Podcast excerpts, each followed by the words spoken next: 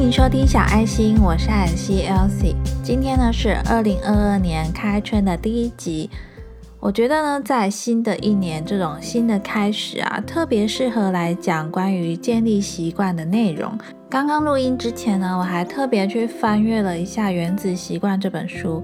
这本书其实我买回来很久了，可是呢，我却从来没有完完整整的看完它，因为我通常就是断断续续的去翻阅它而已。在这本书的第十九章呢，特别提到了金发女孩原则。维持动力并达到欲望最高点的关键呢，就是执行难度恰到好处的任务。在金发女孩的原则里面啊，这里就要提到一个故事。这个故事呢，就是金发女孩与三只小熊的故事。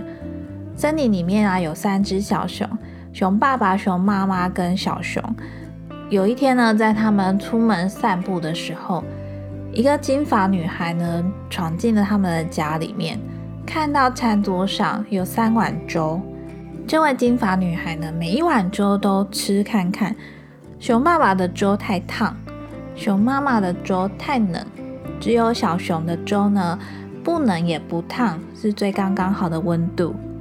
那接着呢，他又去坐了一下三张椅子，熊爸爸的椅子呢太硬，熊妈妈的椅子太软，不过小熊的椅子呢。不硬也不软，坐起来刚刚好。然后金发女孩就很好奇的跑到他们的房间里，偷偷试躺了他们的床，结果发现小熊的床呢，高度啊跟软硬度都刚刚好，是最适合的。为什么这个金发女孩的故事会跟习惯有关系呢？因为当我们要建立一个习惯的时候，如果难度太低，对你来说太简单了，那你在执行的时候呢，就会觉得很无聊，很没有动力。可是呢，当难度太高的时候呢，对你来说又觉得太困难了，这样子执行起来呢，也会很容易失败。所以呢，金发女孩原则呢，就是选择一个难度适中，不会太简单，也不会太难，这样子呢，你执行起来的时候可以维持那个动力。《原子习惯》这本书呢，整体来说是蛮推荐的一本书。它对于你如何维持习惯啊、养成习惯都有很大的帮助。那待会的节目内容呢，我会先以小朋友的观点去聊养成习惯这件事情，接着呢，再慢慢聊到成人的习惯养成。那最后呢，会分享我今年到底想要培养哪些好的习惯吧。最近呢，我帮我儿子在建立的好习惯呢，是阅读习惯。我相信大家都知道，一个良好的阅读习惯呢，可以帮助一个人很多啊什么的。可是呢，要怎么样帮助一个小朋友建立一个阅读习惯呢？这件事情呢，要先回溯到他出生后，我为他挑选的第一本故事书。我为他挑的第一本故事书呢，就是《好饿的毛毛虫》，艾瑞卡尔爷爷的作品。我记得当时呢，在他还在学爬。就是大概六个多月的时候呢，我就帮他买了很多那种硬页书啊、布书，想要因此呢建立起那种美好的亲子共读时光。那的确呢，这件事我也坚持了蛮久，一直到两岁多，在这个一岁多刚学会说话的时候呢，其实他睡前都会想要妈妈念故事书给他听，然后他也会去看一下。那个故事书里面的图案啊，内容，即使呢感觉起来他好像似懂非懂，也不知道帮助大不大，但是呢，的确让他养成了睡前念故事书的这种时间。但是这件事情呢，在他两岁多的时候中断了。中断的原因呢，就是我们不是常讲一句话吗？小朋友才做选择，我全都要。可是呢，对我儿子来说，当时呢，他就是家里所有的故事书，他不做选择，他全都要。假设现在有十几本故事书，他就是要把那十几本都念过一轮，他才要睡觉。那这件事情呢，困扰了我很久。再加上呢，我观察到他的个性呢，是有一点点固执的。于是我就想说，他会不会因此而造成给自己太大的压力？所以呢，我就先中断了亲子共读这件事情。到后来呢，其实他也上幼稚园了。幼稚园学校呢就有非常多丰富的教材，所以呢，我就想说，就以学校的教材为主，就不再主动去做额外的课外读物这件事情。那一直到他现在已经六岁多了，进入大班之后呢，学校开始会教他们拼注音、认字这件事情，让我意识到呢，其实很快的他就要上小学了。那很多人不是说？小学生呢，数学写不完，很多时候不是因为他不会算，是因为他看不懂题目的内容。我自己是觉得上小学呢，又是一个新的环境、新的挑战，所以我就决定在现在这个时候啊，先帮他建立起阅读的习惯，免得说他上小学，然后同时又要适应新的环境，同时又要适应一个新的习惯。刚刚有提到金发女孩原则嘛，就是要挑选一个难度适中、难度恰到好处的一个选择。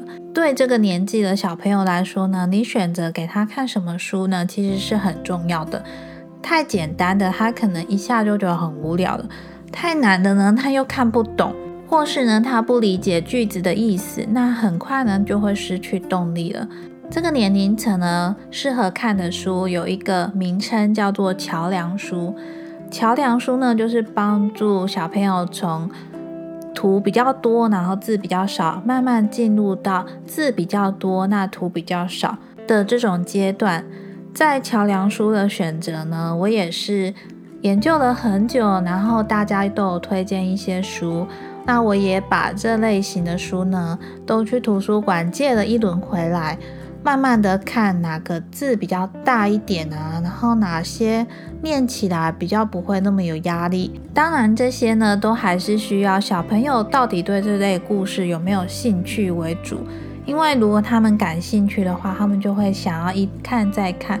可是呢，如果他觉得这类型的书不是他那么想看的，或是他觉得内容没有这么有趣，那他可能呢也没有办法提起他的动力来看书。在养成这个阅读习惯之前呢，我觉得陪伴感是很重要的。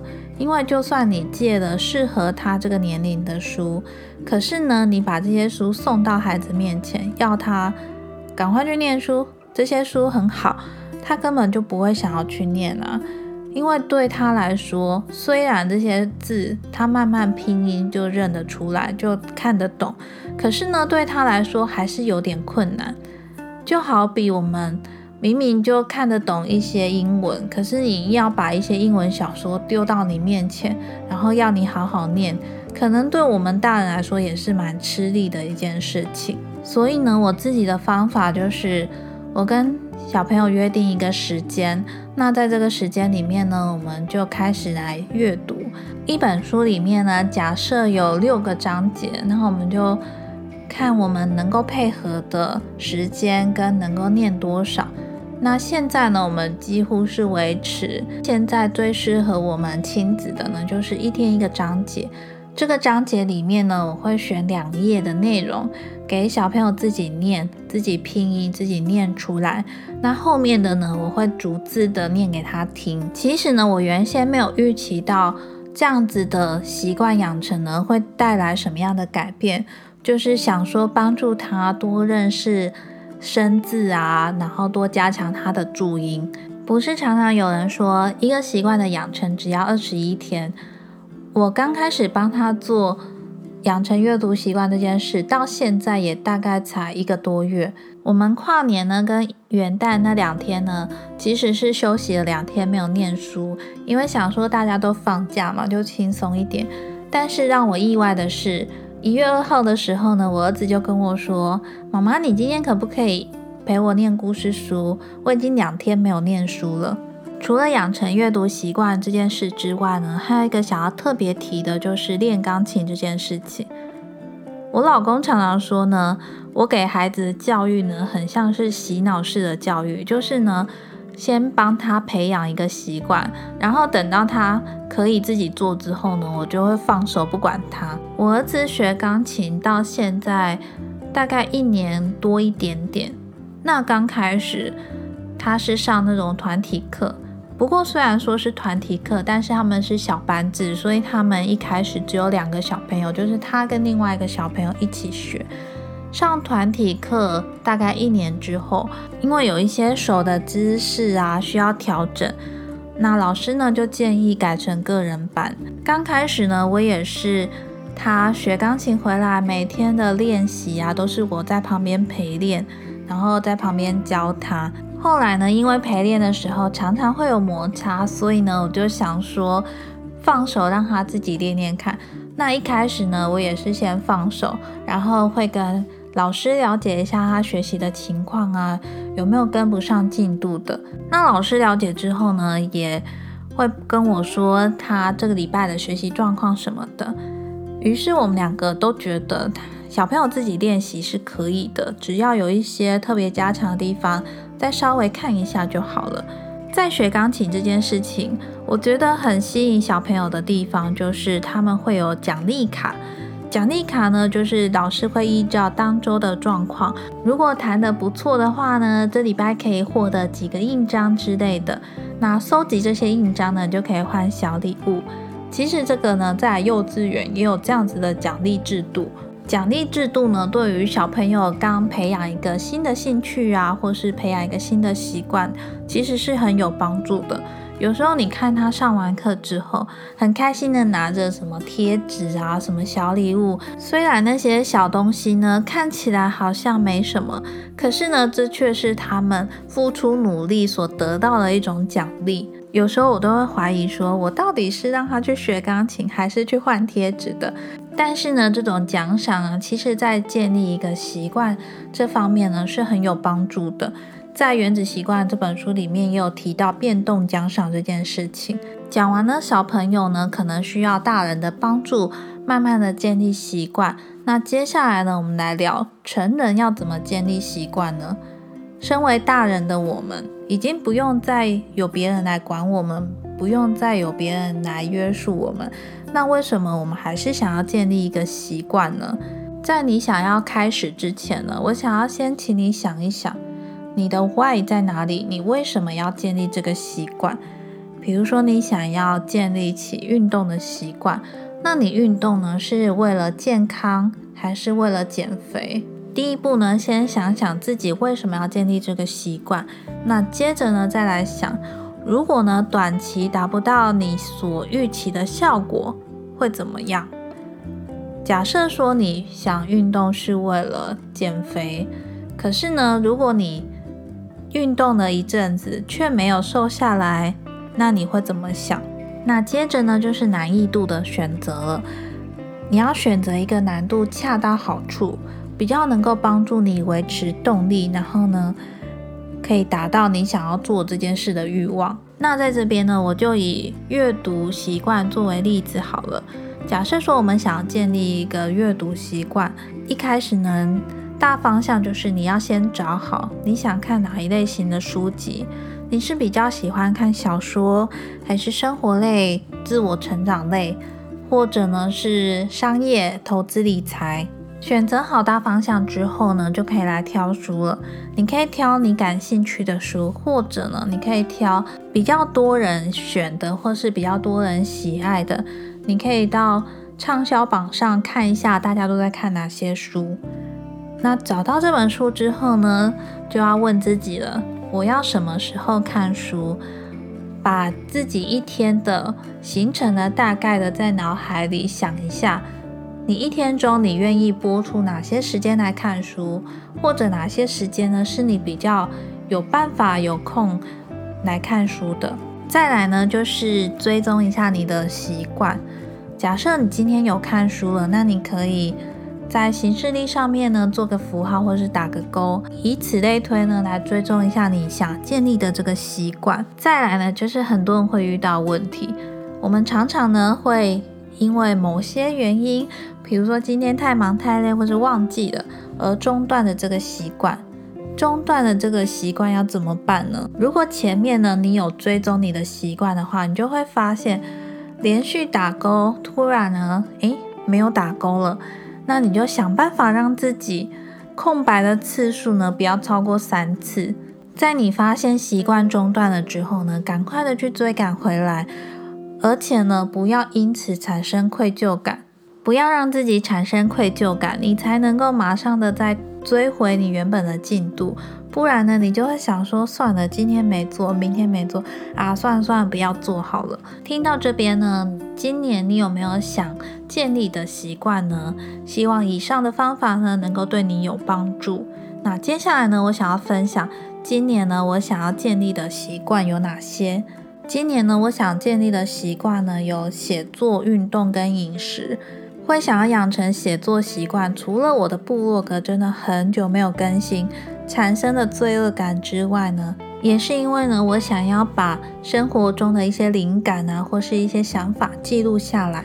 我给自己的期望呢，就是每天可以花个十五分钟到三十分钟，然后真的静下心来，不管是在电脑前面啊，或是写在脸书、写在 IG，或是呢写在我的部落格里面。那写作这件事情呢，是我。今年蛮想做的事情，也想要持续这个习惯。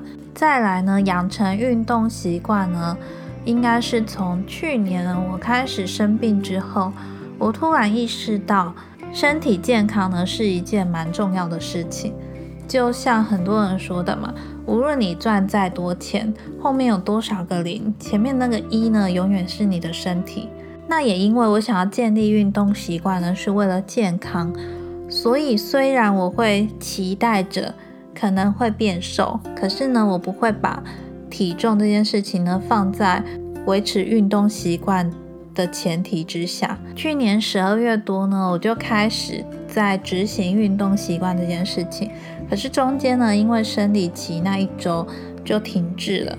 不过呢，我开始想要调整成，希望呢可以一周至少三次的运动。那这样子自己也比较不会有那么大压力，而且我选择的这个难易度呢，我觉得也非常容易达成，因为我就是去快走三十到四十分钟，通常呢我都会先下载好我想要看的影集，长度呢就大概是四十分钟左右，然后呢我就下楼去我们家楼下的健身房，然后把跑步机的插头插上去。接着呢，就边看影集边快走。那影集结束了，就差不多可以休息回家了。目前为止呢，这样子的流程还蛮成功的，几乎都没有中断过。最后，我想要养成的饮食习惯呢，就是我最近开始尝试素食，所以呢，我想要尽量在饮食上呢选择素食的料理。这个想法呢，其实也是从去年底才开始的。那至于我生活中的改变，大概就是我现在去超市啊、去卖场、去市场采买的时候呢，已经不再主动采买肉类，反而呢会去找一些替代品，比如说豆皮、豆腐或者是天贝。虽然呢我不主动采买肉类，不过呢如果还是有家人送的或是朋友给的。我还是会收下来，然后找时间再把它们煮掉。因为我现在采取的呢是渐进式的熟食，也选择呢尽量在家里自己煮。因为自己煮呢，你就可以掌握你所需要的食材啊，然后要做什么料理，就比较能够达到想要养成舒适的这个习惯。不知道在新的一年呢，你是不是也会有那种动力，想要好好的建立起自己的新习惯？你想养成什么习惯呢？欢迎你留言告诉我哦。希望这一集的内容呢，能够对你有帮助，或者呢，能够启发你开始有动力，想要建立起什么样的新习惯吧。最后呢，想要插播一下，上个礼拜呢，我不是有说我今年开始想要每个月做一些什么挑战吗？我后来呢想了一下，我觉得“挑战”这个字呢好像有点太沉重了，所以呢，我应该会把这件事情，就是这个想做的事情呢，改成每个月的心愿清单。心愿呢，就是追随你心中的期望。那我希望呢，从今年开始，每个月都可以做一份心愿清单，然后在下个月的时候呢，再回头来检视一下这个心愿清单。这个每个月的心愿清单呢，我会放在我的 Instagram 上面。目前初步规划呢，就是在 Instagram 上面我会放上文字版的贴文。那在音频 Podcast 这边呢，我会在每个月的十号特别录制一集当月的心愿清单。那这个心愿清单呢，会是属于我自己写给我自己的。不过呢，我也希望会有更多人一起加入。所以呢，如果你也想要跟我一起写心愿清单的话，欢迎你把你的心愿清单的内容传给我，因为一月是第一次做嘛，所以一月十号的这个心愿清单呢，可能就只有我自己写给我自己的。那我希望二月之后呢，能够收到你们的心愿清单，不管是你们的回顾上个月的。有没有达成，或者呢是你们写下这个月要给自己的心愿清单都可以哦。像是这个月一月的心愿清单呢，我昨天已经 PO 在我的 Instagram 上面了。那这个月呢，我选了三项。第一项呢就是想看的书、影集或是电影，可以写下一到三个。那第二项呢是想改变的习惯。第三项呢是想感谢或是想联络的人。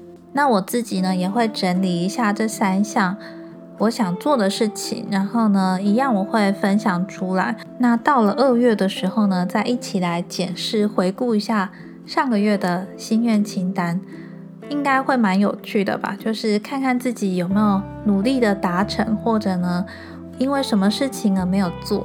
想邀请你一起加入呢，其实就是想要多一点动力，因为有时候啊，我们看着。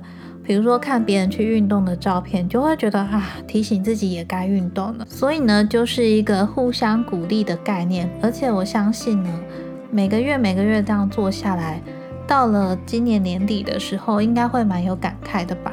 那如果你想要知道更多、了解更多小爱心的最新消息的话，欢迎你追踪我的 Instagram。我的 Instagram 账号呢是 The Petite Elsie，也欢迎你加入小爱心的电子报。每个月十一号呢，都会发送一封暖心觉察 Star Mail 给你哦。喜欢小爱心这个节目，记得订阅关注。那如果呢，你想要给节目有什么建议或是回馈的话，非常欢迎你到 Apple Podcast 下面留下你的评论。如果节目对你有帮助，或者你觉得节目不错的话，记得帮我留下五星好评哦。节目的最后呢，真的非常谢谢你的收听，在新的一年呢，也祝你新年快乐。那希望今天这一集的节目内容能够帮助你养成一个好的习惯哦。我是节目主持人艾尔西 Elsie，那我们就下周四见喽，拜拜。